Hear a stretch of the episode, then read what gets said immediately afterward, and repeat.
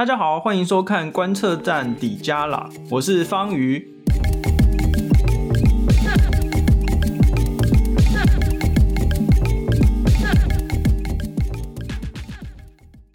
看我手忙脚乱的样子呢，就知道我今天是第一次我自己来开了这一个录音的平台。那今天呢，很特别的这个特别节目呢，是我们有。几位特别来宾是来自于长庚大学的同学，他们是修习全球与两岸政治经济这堂课，然后呢，就是要来访问我哦，关于一些呃台美关系的这个问题。那我想说呢，其实也蛮适合把它录起来，因为这些问题其实在这半年来。我们可以看到有很多的报章杂志，甚至是广播电视政论节目，都还持续的在讨论。最主要是关于这个美国众议院议长裴洛西访台的这些事情，还有相关的分析。那么我们就呃顺便把它录成一集的特别节目。那今天呢，会由静怡还有慧君两位同学来问，然后呢，我来负责回答。也希望呢，大家能够持续的讨论这些议题，因为这些议题都是非常的重要。那么我们就把今天的这个时间呢，交给静怡和慧君。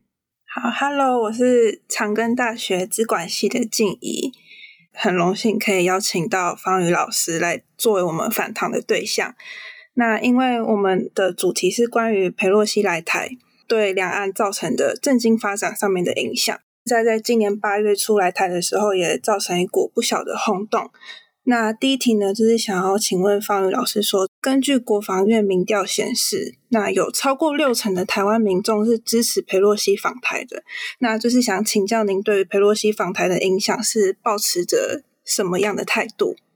我觉得这个佩洛西访台呢，对于台湾来说当然是非常的正面的，因为上一次有美国的众议院议长访台，已经是二十几年前的事情了。那个时候我们还是李登辉总统的时代，大家想想看，这已经有多久以前了？李登辉总统的时代，请问一下各位同学，你们出生了吗？呃，应该还没。对，两千两千年以前的事情。好，现在呢，我上课的时候也是会发现有一些代沟哈，这 个好没有，但是就是说已经很久了。那这么高层级的美国的政治人物访台，对于台湾来说，当然我觉得是非常正面的看待，因为呢有好几个因素啦。第一个就是说，在国际上引起了非常多的讨论哦，就是对于台湾的讨论。第二个就是说，这其实对于美国来说有很大的帮助，因为。我还有一些其他的研究者的，呃，这个包括王洪恩老师、叶耀元老师，还有吴冠生老师，我们几个人研究发现，也是用国防院的这个资料，就是我们发现说，美国的政治人物访问台湾，对于台湾民众来说，哦，就是会有非常正面的，比如说台湾民众就会增加对于国防议题的支持，尤其是增加美国所希望我们做的那些事情，就是包括我们要增强我们的国防实力。也就是说呢，从美国的角度来看，美国派出高层高阶的官员访问其他的这个呃盟邦的时候呢，在那些盟邦会引起非常正面的民意的这个反应。我觉得民意呢就会开始更支持执政者，然后特别是支持执政者对国防方面的这一些改革。所以说这当然是很正面的。现在台湾整体就是很需要赶快、尽快的、尽速的加强我们在国防上面的品质跟各种数量等等。那我们跟美国的合作当然是非常重要，所以呢，除了从美国的角度来看，民意会支持、更支持跟美国相关的法案或者是政策之外呢，从台湾的角度来看也是非常好，因为这等于是美国派出了一个非常高层级的官员哦，尤其是众议院的议长，然后来访问台湾，嗯、对台湾来说也是一个信心的这个增强，所以我觉得这个当然是很正面的看待。嗯，原来如此。好，那。第二题就是想请问说，这是针对裴洛西哈来访台的这个举动，中国有针对这个发起多项军演行动，就是对台湾有一些威胁。这样，那想说就是，请问你觉得，就是中国他们这些危险的行动，就是会真的发生吗？哦，你是说这个军演的行动跟就是到时候是不是真的会采行那样的这个行为吗？对对对对，我觉得有可能呢、欸，因为。之所以是演习，就是代表说未来有可能会发生，我们先进行一个练习嘛。那那中国针对台湾的那些军演，包括射飞弹啦，哦，然后包括这个封锁。嗯、我觉得这一次对大家来说比较意料之外的是这个封锁哦，就是中国真的画了一在台湾四周画了一一整圈，然后呢，就是说我们这个地方不准通过。然后要瞄准飞弹，瞄准这样子，然后真的是让大家呃这个航运什么的都受到影响。他们是真的有在练习说，那将来有一天真的要用封锁的方式来对待台湾。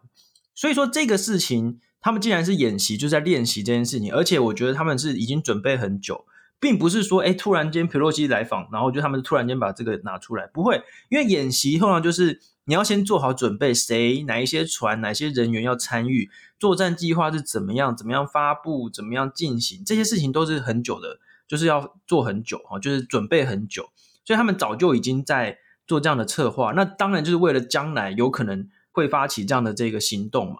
所以说是真的有可能会发生，那我们当然就是看到。中国这样做演习，也不能就傻傻的说就是过去就算了，当然也是要针对他们这样的行为去做反制嘛。也就是说，我们要准备，就是说将来有可能发生这种状况，比如说封锁台湾，或者是说，诶，对台湾射飞弹，那我们该怎么样应对？哦，那我觉得这个是台湾自己要先呃准备好的。嗯，好，那就是接下来就是也是延延续上一题的部分，那就是中国它。老师，你刚才也提到，他针对这个有做过多次的演习。那他这样子的行动背后，是不是有什么特别意义，想要向世界就是表达他们的立场呢？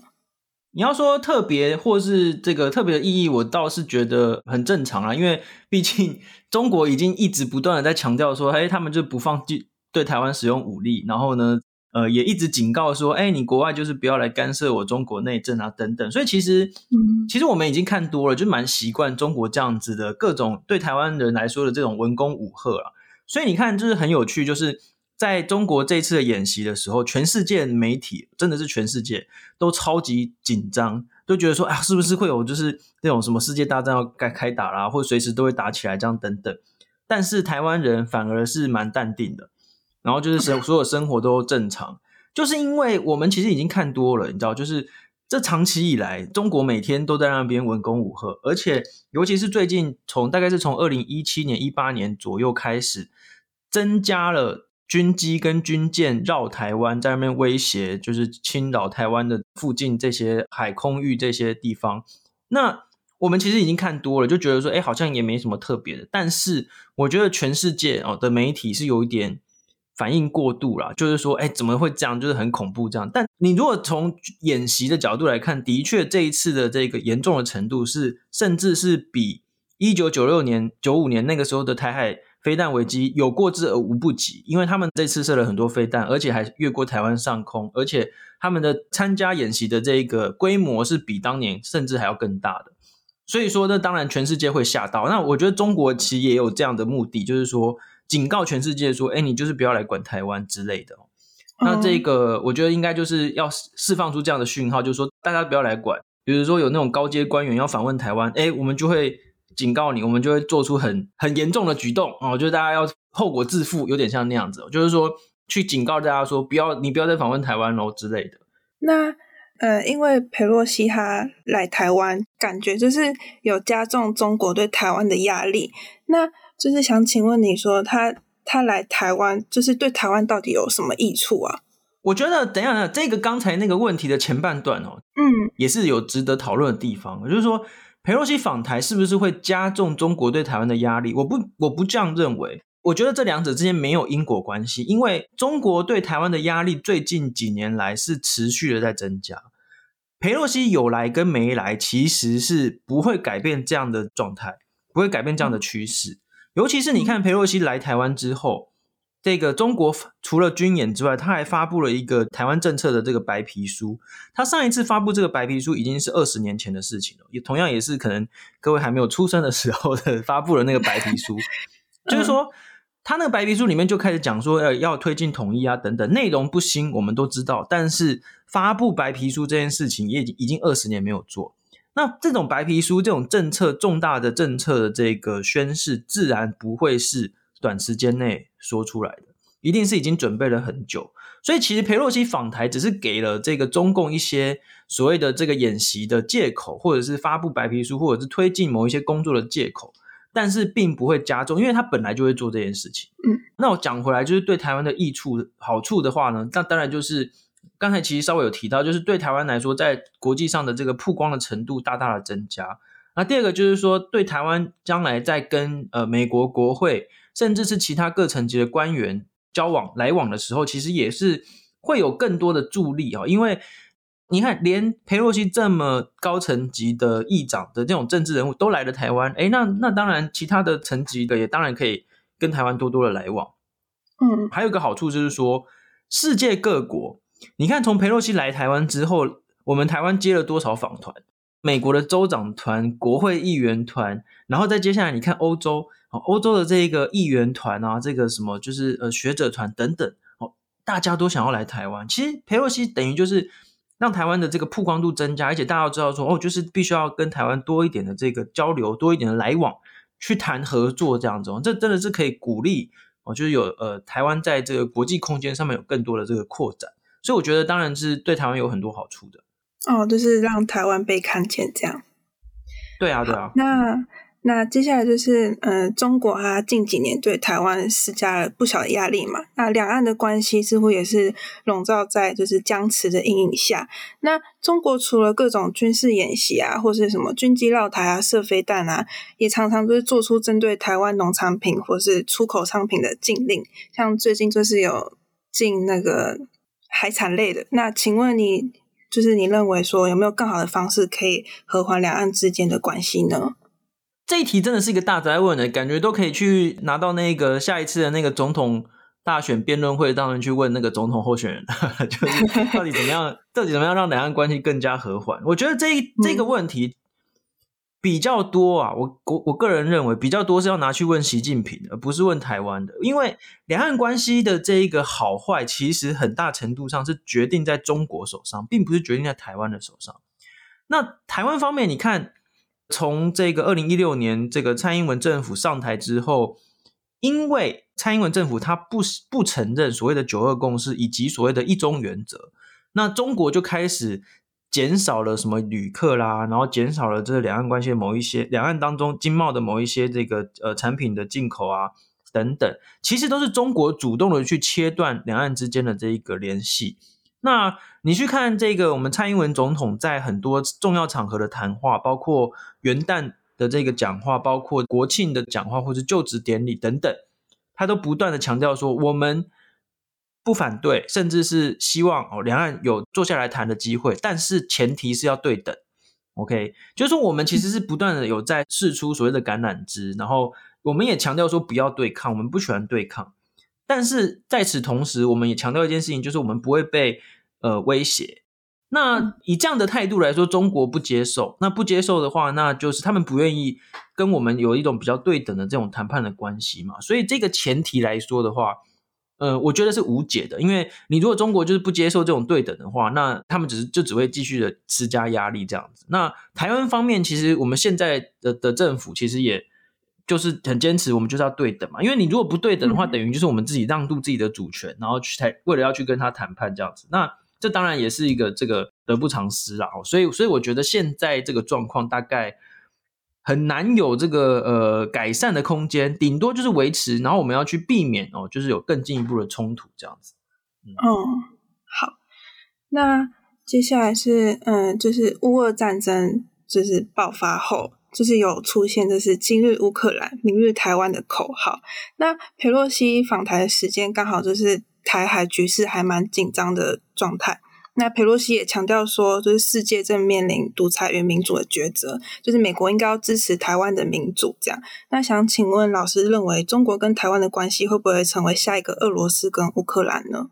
这一题哦，可以回答是，也可以回答不是。哎，哦，那回如果回答不是的部分，我先讲好了，就是说为什么今日乌克兰，明日台湾这个口号不适用哦？因为因为乌克兰跟台湾其实有很多不一样的地方哦，例如说。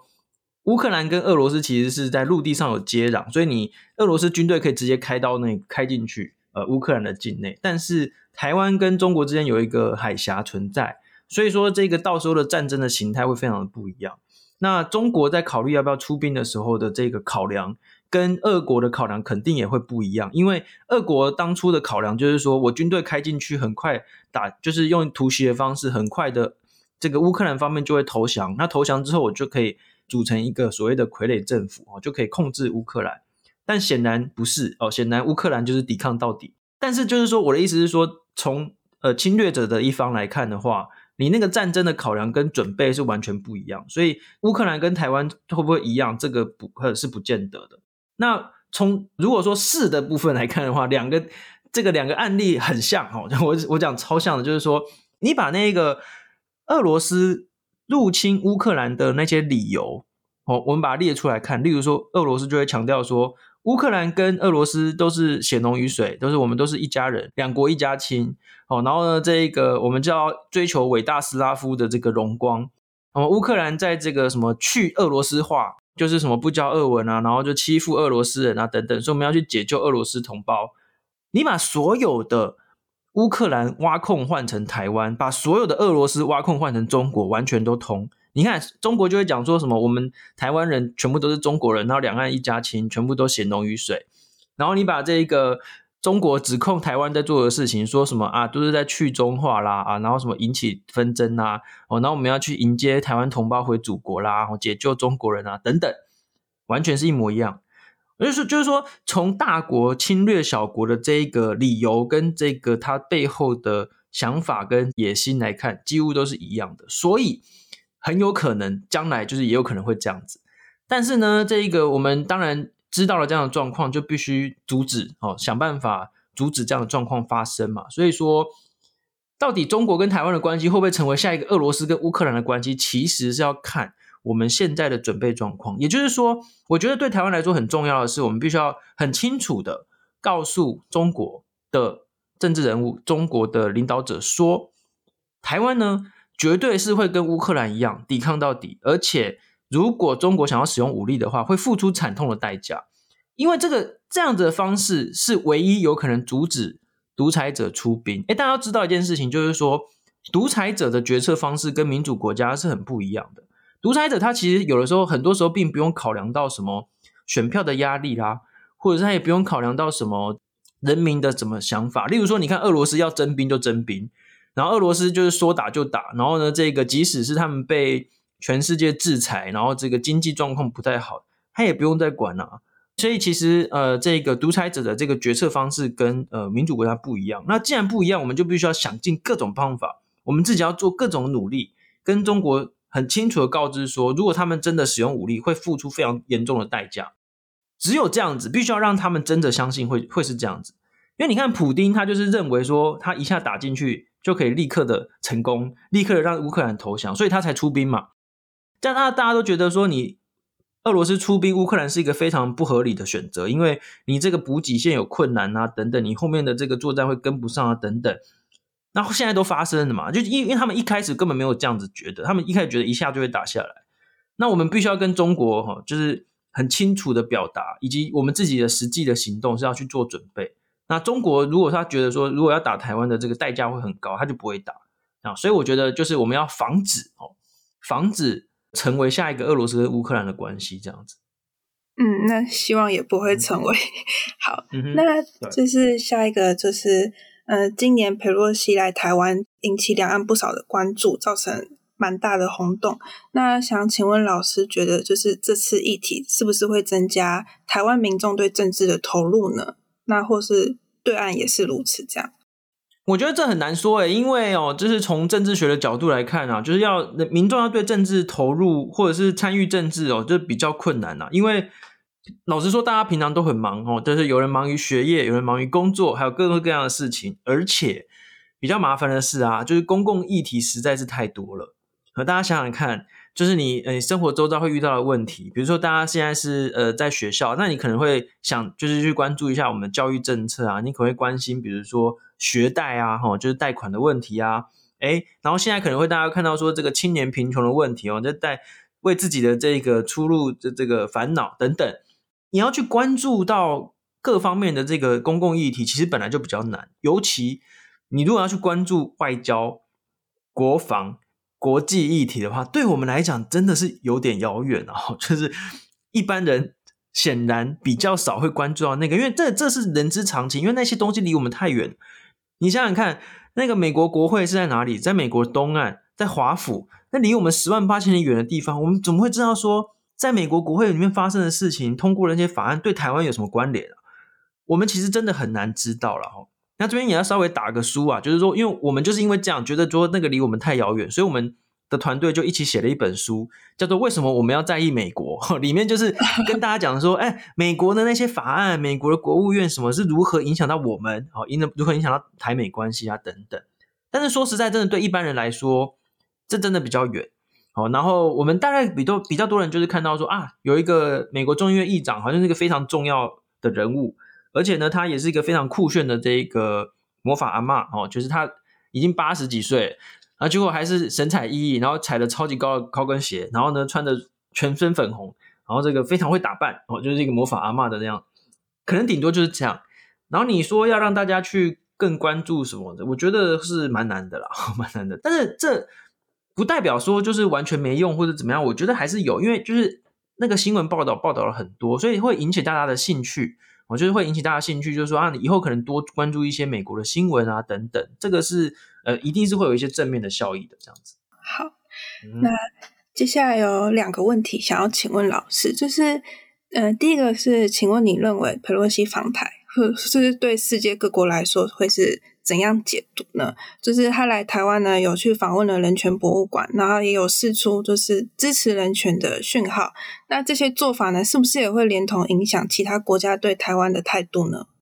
我觉得会啊，因为呃，尤其是啊，就是对呃美国来说，就是美国在很多地方在跟中国做所谓竞争的时候，但是他们已经有蛮多研究指出说，美国其实很少。我就是说，应该说太少了，就是太少派出那种高阶官员去访问，比较少访问，那你跟那个国家的关系可能就会变得比较远了哦。那美国跟台湾之间，呃，还不至于这样子，因为美国跟台湾之间是有蛮密切的互动。可是美国在很多其他的地方，很多人就会批评说，你们就应该要多派人啊，就是国会议员也好啦，行政官员也好，就是多访问啊，多制造一些话题啊，然后这个多维持一些关系。哦，那所以这外交上面的这些事件访问呢，都是非常有意义的。刚才好像有提到，就是说，你看那么高阶的官员啊、呃，这么高阶的这个国会议长去访问台湾，而且你看他那个裴洛西那个时候，不止在推特上面，他还发了一篇，同时间发了一篇文章在那个 Washington Post 上面，就说我们支持台湾的民主，支持台湾的人权，然后他自己跑去了这个人权博物馆，这样这是非常的象征意义是非常的高，就是说。他用实际等于就是通过实际的行动去支持民主、支持人权这样的价值，这跟民主党就是美国的执政党现在本身追求的价值也是一致的，跟裴洛西本人一生所追求的价值也是一致的。等于就是用一个呃众院议长的高度去支持台湾的民主政治这样子。那当然，这个也会让其他的国家都更看到说，哦，那台湾的民主、台湾的人权都是有非常好的。成就，而且也是值得大家一起去做支持的。那我觉得这个在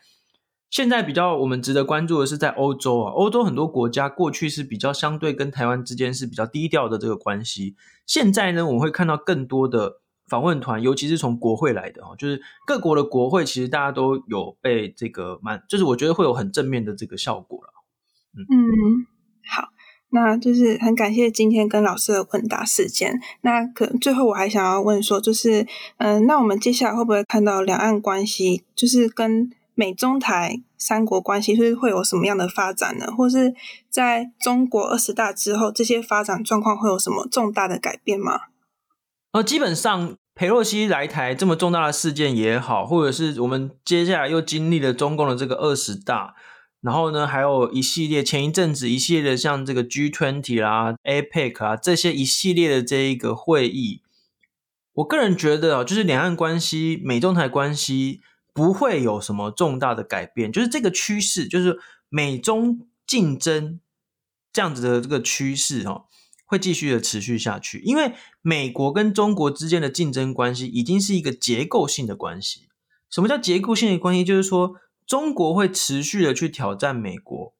美国会持续的想办法压制中国，这样子的趋势在未来五年到十年，可能就是会继续，都是我们都会看到这样子。那这个就像是前一阵子上个礼拜哦，台积电在美国亚利桑那州的投资案有举行了一个上机仪式。那台积电创办人张忠谋先生呢，他就说全球化已死。哦，自由贸易已死哦，什么叫什么这意思呢？就是说，美国跟中国两大强权之间的竞争关系，会让以后我们即使是以前就是最讲究市场机制的这个自由贸易，或者是那个全球的这个贸易的关系，全球化就是要尽量的避免各种关税壁垒啊等等这种关系，都渐渐的会受到所谓地缘政治的影响。所以说以后大家。每一个国家在考虑对外的投资，在考虑呃外交上面的行为、政策上面的行为之后，都会考虑到所谓美国跟中国的这两大因素，这两个两个国家的这个竞争的这个因素，这些发展状况继续下去，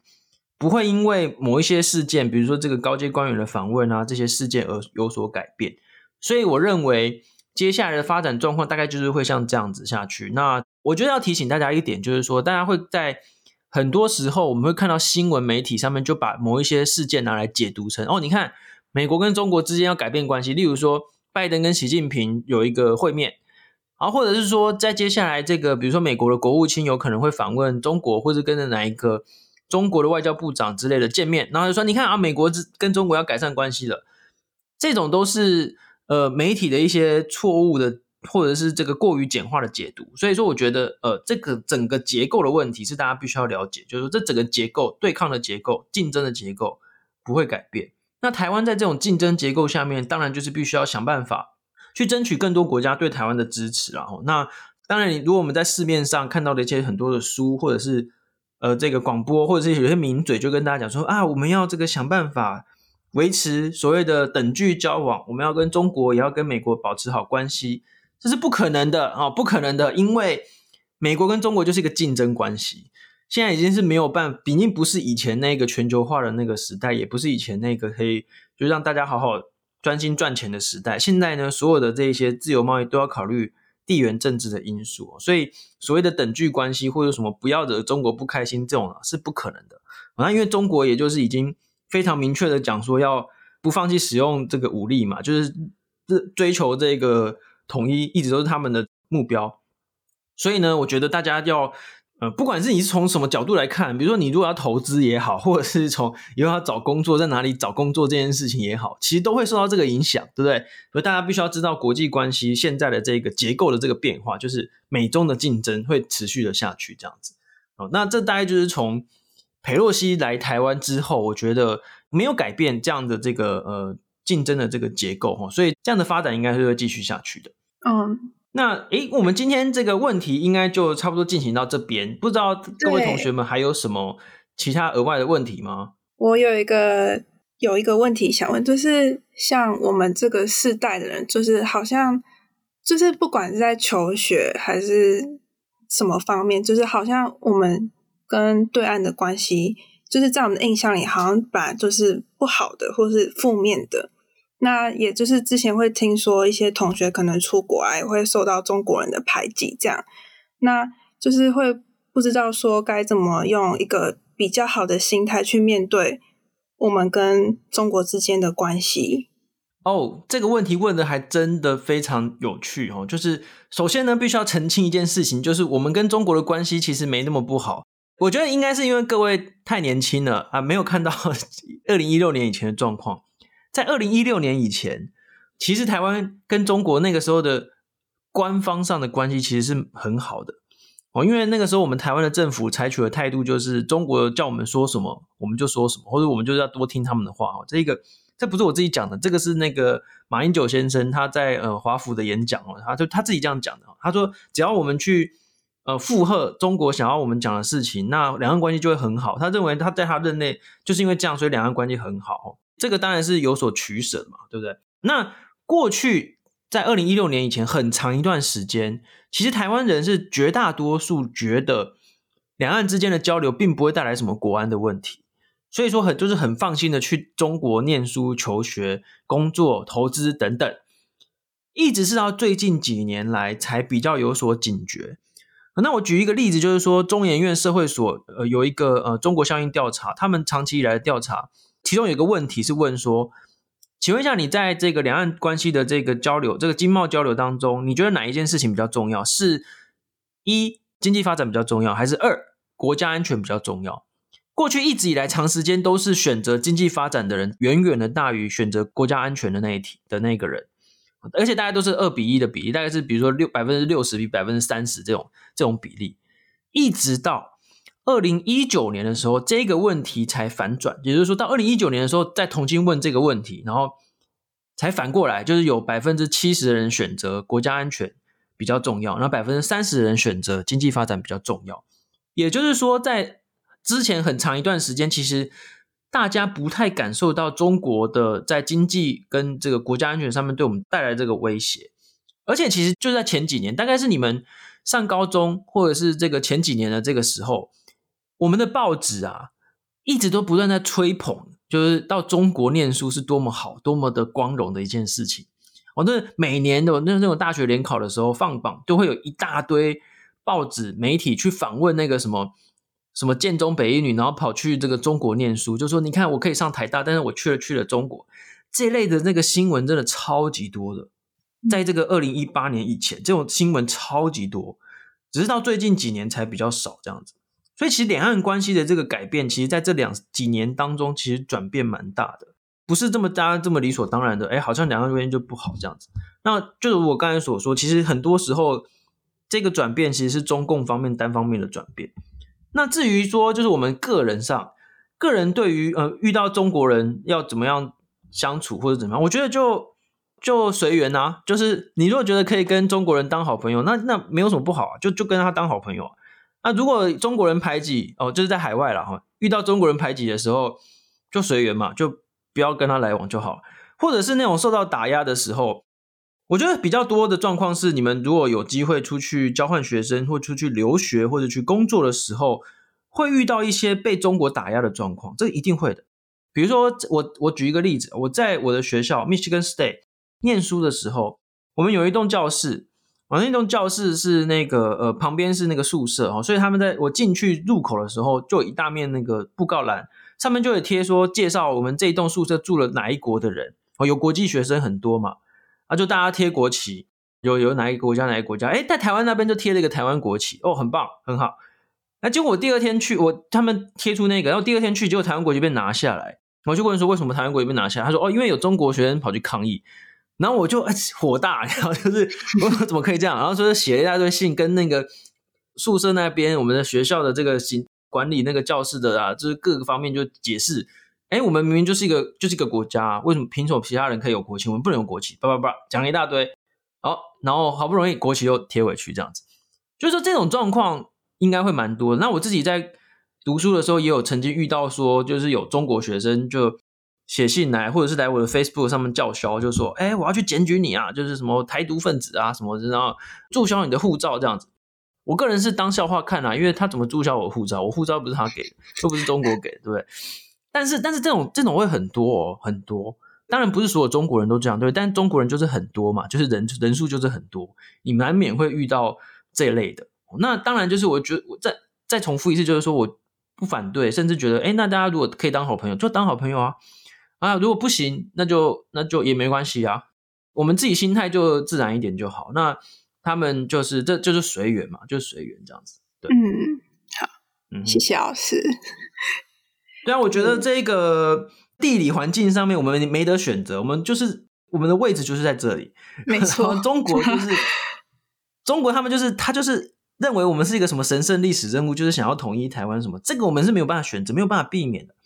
那怎么办呢？嗯、我们就只好做好准备嘛。那做好准备就是我们就是继续我们的各方面来说都是嘛，国防上面做好准备，外交上面就是呃争取更多人的支持。那当然经济上面我们必须要继续发展嘛，因为。其实我们现在台湾之所以这么重要，也是因为我们经济发展的很好，我们的半导体产业、科技产业啊等等发展的很好，所以全世界都很注在意我们我们的存在。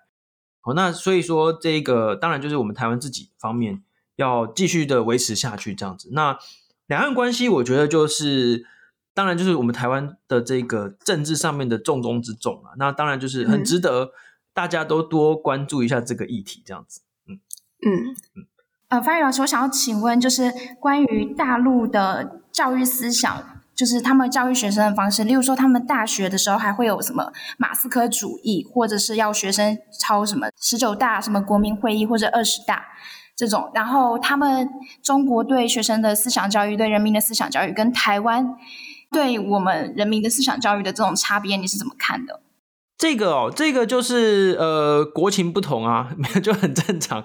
威权国家其实常常会做这种事情啊，就是说，呃，其实台湾以前也走过这样的时代嘛，就是说我们要去看，我们以前有三民主义课啊，在我高中的时候还有三民主义课，后来才废掉嘛，我们就要去学什么三民主义，然后就是很教条式的，很着重这种官方意识形态的这种，这其实就是独裁者会做的事情，独裁者希望控制人民的思想嘛，那如果你要有。必须要去中国工作，或必须去中国念书的话，那当然就是这方面当然就避免不了，你就还还是得应付过去嘛，或者就是还是得看。那当然，在我们台湾自己的就不会受到这样的这个教育。我们以前也走过这一段了，那当然是希望呢，这个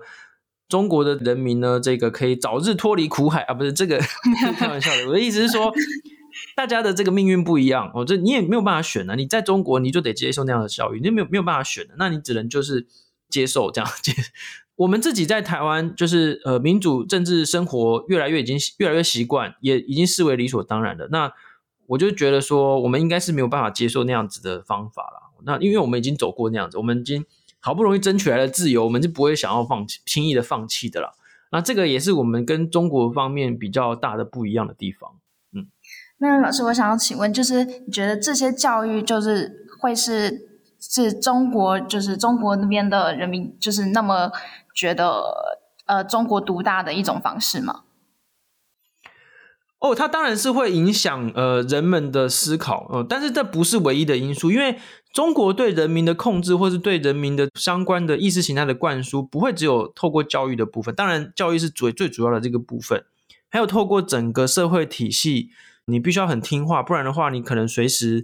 比如说信用分数就会变很糟啊啊。然后或者是你出门健康码就会变红色啊，你哪里都去不了。前一阵子很有名嘛，就是在那个河南有一些地方，那个银行就是没有办法有足够的钱让大家去领，所以就出现挤兑的风潮，然后就人民就上街抗议说：“哎，国家怎么把我们钱吞掉了？然后请把钱还给我们。”结果莫名其妙那些人全部健康码就变红色，就去出不了门，哪里都去不了这样子。所以其实中国现在对人民的控制已经是蛮蛮严密的。那你很多人就不想要去呃付这个代价哦，去去挑战这个执政者啊，因为这整个体系已经是非常牢固了。那当然，就对教呃从教育来说，大家也是已经被教的比较顺民了，就是说，哎，就是都凡事都要听党的啊，等等等哦，就是说各方面哦，除了教育之外，还有各方面独裁者有各方面去控制人民的手段这样子。那当然，就是这些都是对呃自由的这个限制啊。那我们也没有办法改变这些，说实在，我们其实只能够多了解哦，因为其实这些事情可能就是我们爸妈辈的人以前曾经，或甚至是我们这个阿公阿妈辈人以前就是生活在这种体制底下，所以大家以后有机会可以回去找这个爸爸妈妈或者这个阿公阿妈他们聊一下，或者说，哎，以前是怎么样，就要读什么领袖的这个格言啊等等，是不是就是都是有那，其实就是我们都已经走过了，就台湾已经走过那一段时间这样子。嗯，好的，谢谢老师。那 我们今天的访谈就是到这边，嗯、对。好，OK，谢谢，感谢长庚大学的同学。那我们今天这个特别节目就进行到这边哦。欢迎大家呢，在这个社群媒体上面呢，对我们按赞跟分享，然后我们会尽快的把这个录音呢，这个释出，把它变成一个特别节目。感谢大家，嗯、那我们下次再见喽，谢谢拜拜，拜拜。